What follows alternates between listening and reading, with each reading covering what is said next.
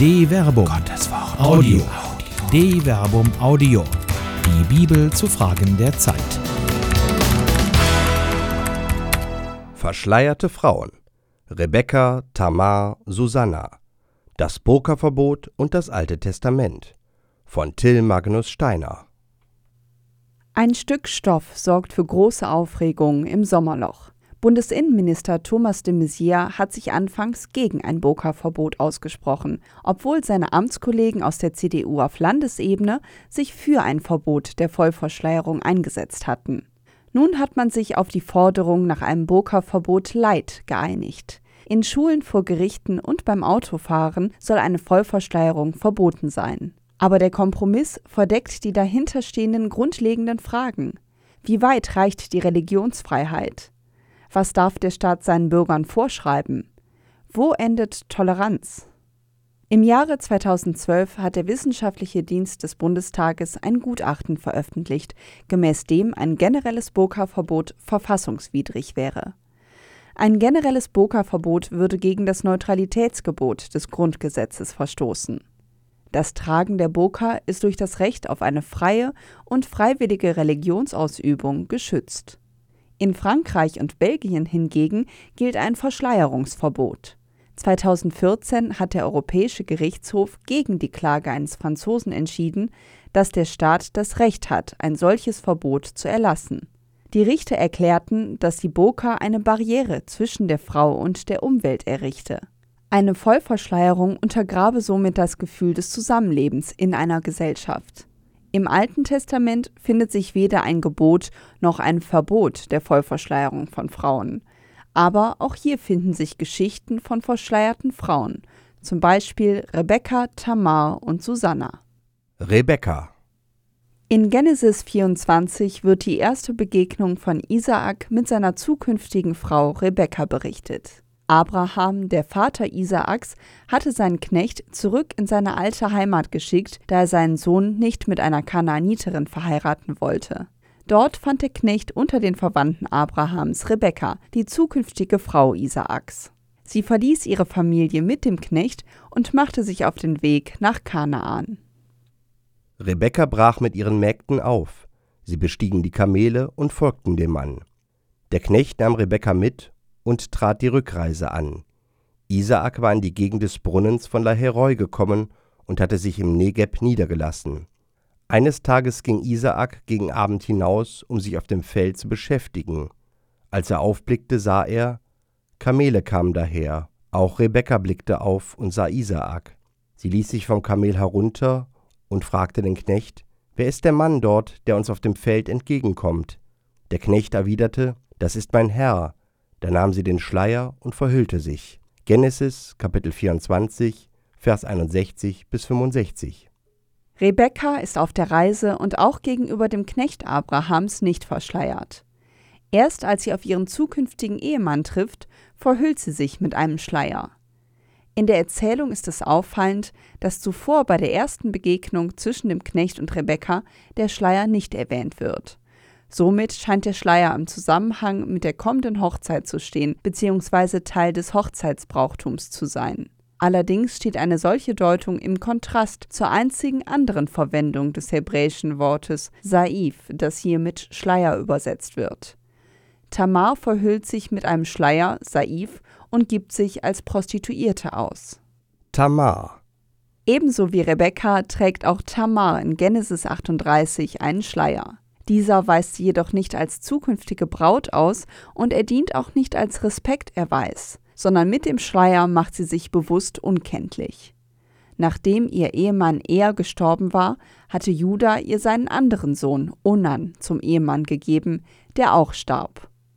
Nach dem Tod der beiden Söhne war Judah nicht mehr gewillt, Tamar mit einem weiteren Sohn zu verheiraten, obwohl es das Gesetz vorschreibt, Siehe Deuteronomium Kapitel 25, Vers 5 bis 6. Um ihr Recht jedoch durchzusetzen und einen Nachkommen für ihren verstorbenen Mann zu empfangen, verschleiert sich Tamar. Man berichtete Tamar, dein Schwiegervater geht gerade nach Timna hinauf zur Schafschur. Da zog sie ihre Witwenkleider aus, legte einen Schleier über und verhüllte sich. Dann setzte sie sich an den Ortseingang von Enajim, der an der Straße nach Timna liegt. Sie hatte nämlich gemerkt, dass Schela, der Sohn Judas, groß geworden war, dass man sie ihm aber nicht zur Frau geben wollte. Judah sah sie und hielt sie für eine Dirne, sie hatte nämlich ihr Gesicht verhüllt. Genesis Kapitel 38, Vers 13 bis 15. Tamar tauscht ihre traditionelle Witwenkleidung gegen einen Schleier. Anders als in der Geschichte Rebekkas weist der Schleier Tamar nicht als zukünftige Braut aus. Eine völlig entgegengesetzte Lesevariante ist möglich. Hier könnte der Schleier auf den Status der Frau als Prostituierte hinweisen. Allerdings ist dies sehr unwahrscheinlich. Gemäß dem mittelassyrischen Rechtsbuch ist es Prostituierten gar verboten, sich zu verschleiern. Eher deutet der Ort, an dem sich Tamar befindet, am Ortseingang, wartend an der Straße, ihren Status bzw. ihre Verkleidung als Prostituierte an. Vergleiche Jeremia Kapitel 3 Vers 2, Ezechiel Kapitel 16 Vers 25. Der Schleier hat hierbei die Funktion der Unkenntlichmachung, wie es die Erzählung selbst betont. Das Gesicht ist verhüllt. Judah erkennt Tamar nicht und hat Geschlechtsverkehr mit ihr. Susanna im Falle Rebekkas ist der Schleier wahrscheinlich ein Symbol der Keuschheit, das sie als zukünftige Braut ausweist. Für Tamar ist der Schleier ein Trick, mit dem sie Juda überlisten kann. Allgemein ist der Schleier im Alten Testament ein Zeichen von Ehre und Würde. Eine Entblößung entspricht im Denken der hebräischen Bibel einer Entwürdigung.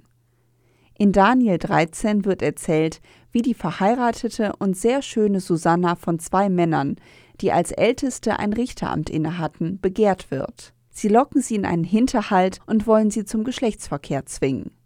Sie verweigert sich aber und wird daraufhin von den Männern mit der falschen Anschuldigung, sie sei eine Ehebrecherin, vor Gericht gebracht. Vor dem Gericht erscheint Susanna verschleiert und die Ältesten entwürdigen sie, indem sie sie entschleiern.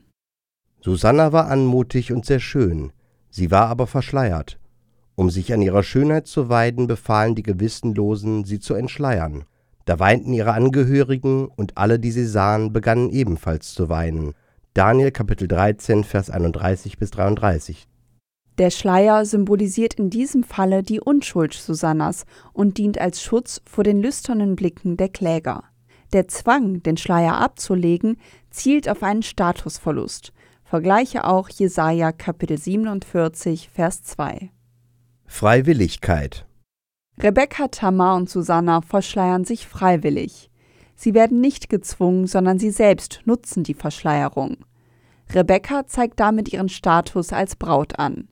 Tamar nutzt die Verschleierung, um ihren Willen durchzusetzen. Susanna versucht sich durch die Verschleierung vor den Übergriffen der Männer zu schützen.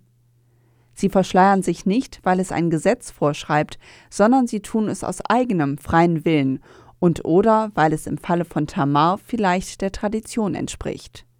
Alttestamentlich betrachtet ist die Entschleierung gar eine Strafe.